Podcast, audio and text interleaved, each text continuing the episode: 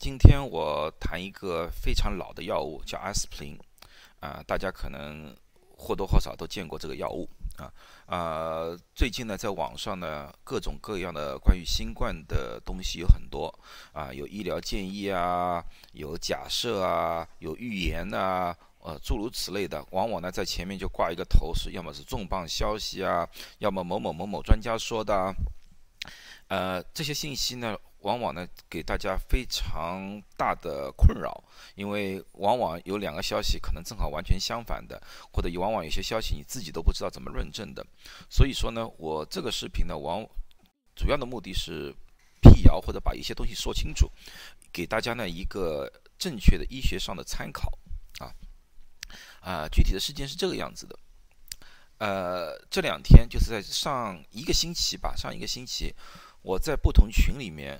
看到各种各样的人在传这个消息，这个消息开头就非常吸引人，就是最新消息：COVID-19 主要的死因是血栓引形成的，而非肺炎窒息。啊，他这个消息是完全就是非常吸引人。然后呢，他用了很多那个意大利啊、中国啊的例子啊，去说明这个。然后呢，在当中呢又加了一段，就说啊，在墨西哥有一家人用三粒五百毫克的阿司匹林溶解于蜂蜜里面，煮沸了，再加柠檬汁里面趁热喝了，第二天全家都好，全部好了。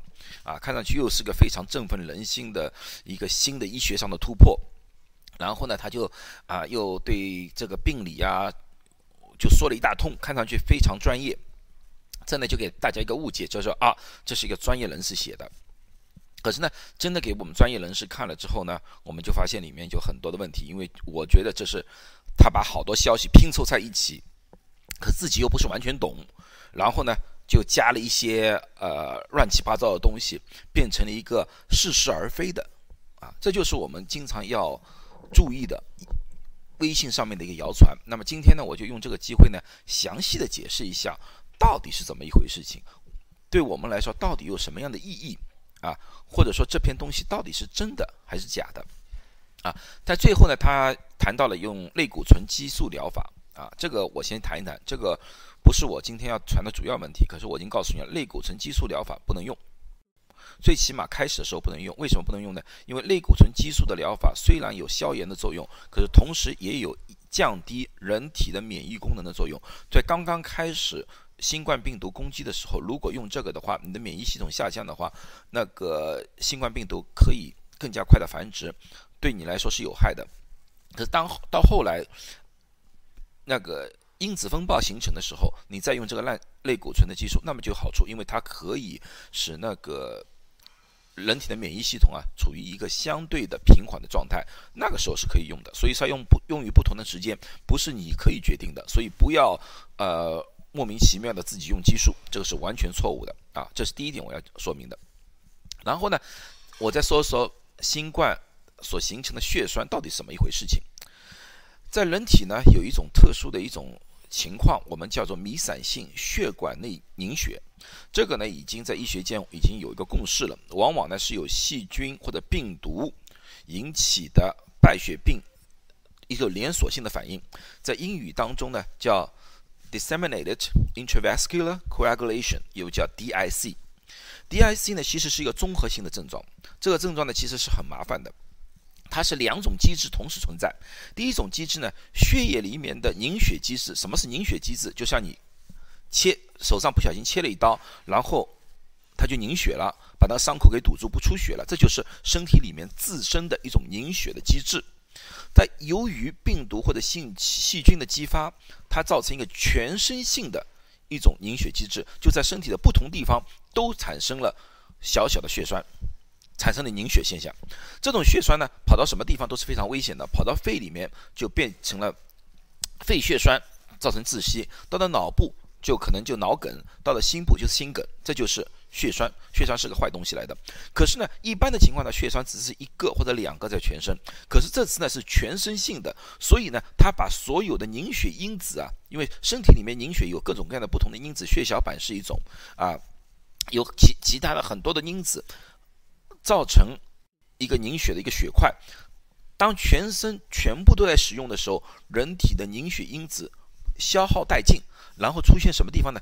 其他地方就可能有一种出血的现象了。所以说，它是同时凝血和出血同时在一起的一种非常特殊的、罕见的一种情况啊，不是经常会有。可是呢，现在这次 COVID-19 呢，我们也发现了这种类似的凝凝血现象。我们给它专门的名字叫 CAC，COVID-19 Associated Coagulopathy，就这么一个一个东西啊。这个呢，早就已经有了，并不是他他说了，到现在我们还没发现，这个完全不正确的啊。这个现象有点类似，可是有点不同，这个你们不需要知道了，有点不同。最早的报道呢，是武汉那时候就有报道了，武汉那时候报道呢说。重症病人里面有一些病人会产生这个现象，一旦产生这个现象的病人，百分之七十一的人无法活下来。这个报告已经引起我们的注意。然后在意大利，我们也发现了相类似的情况，就是那篇呃微信里面所说的那个解剖啊，什么东西啊，发现这个那个时候其实一两个月之前，我们已经有这个消息了。在纽约开始的时候。大家已经在某一方面在想怎么样防止这种现象出现。呃，在上个星期，接在美国的一个 Journal of the American College of the Cardiology 里面，啊，这篇里面就有了一篇文章是纽约写的啊。他们说，在纽约的医院里面，对病人使用了抗凝血的药物，可以使医院里面的死亡率从百分之六十二点七降到百分之二十九点一。啊，这个是非常振奋人心的。可当然，这个报告我们还需要。啊，进一步的观察啊，进一步的使使用。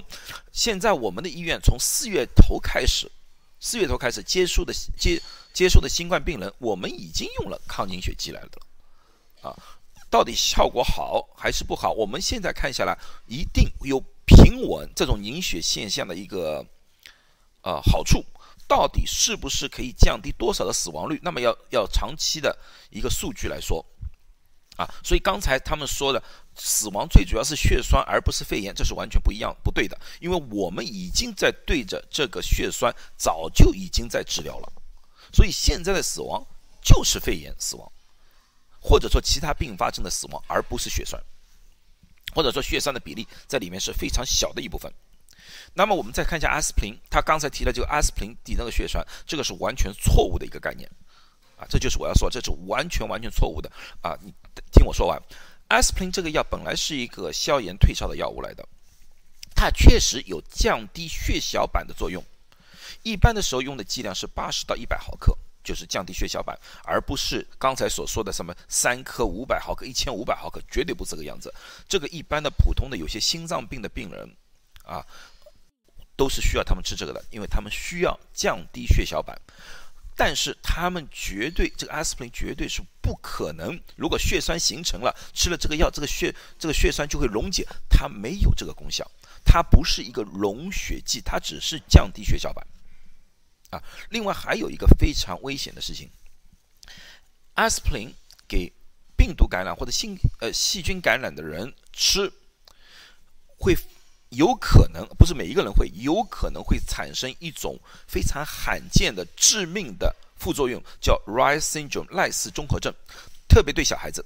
所以小孩子你发烧之类的，医生绝对不会建议你用阿司匹林。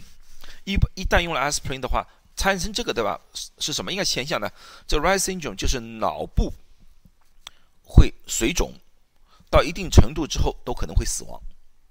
啊，除非一些特殊的疾病，就像我们上次我一个视频做的川崎症、川崎病，啊，这个病是需要用阿司匹林的，哪怕是小儿。当然，这是在医生的观察之下使用，自己在家里千万不要胡乱的发烧吃阿司匹林。所以你一般去医院里面见医生，不管大人小孩，一般医生不会第一个建议你吃阿司匹林，一般就让你吃泰诺或布洛芬退烧啊，一般不会有人建议阿司匹林退烧的。就这个道理，所以说这个一定要小心，不能像刚才那个说法这样吃。中国对于阿司匹林，对于这次新冠到底有什么好处，已经开始了。二月十号就开始做一个测试了，它人数比较少，一百二十九人。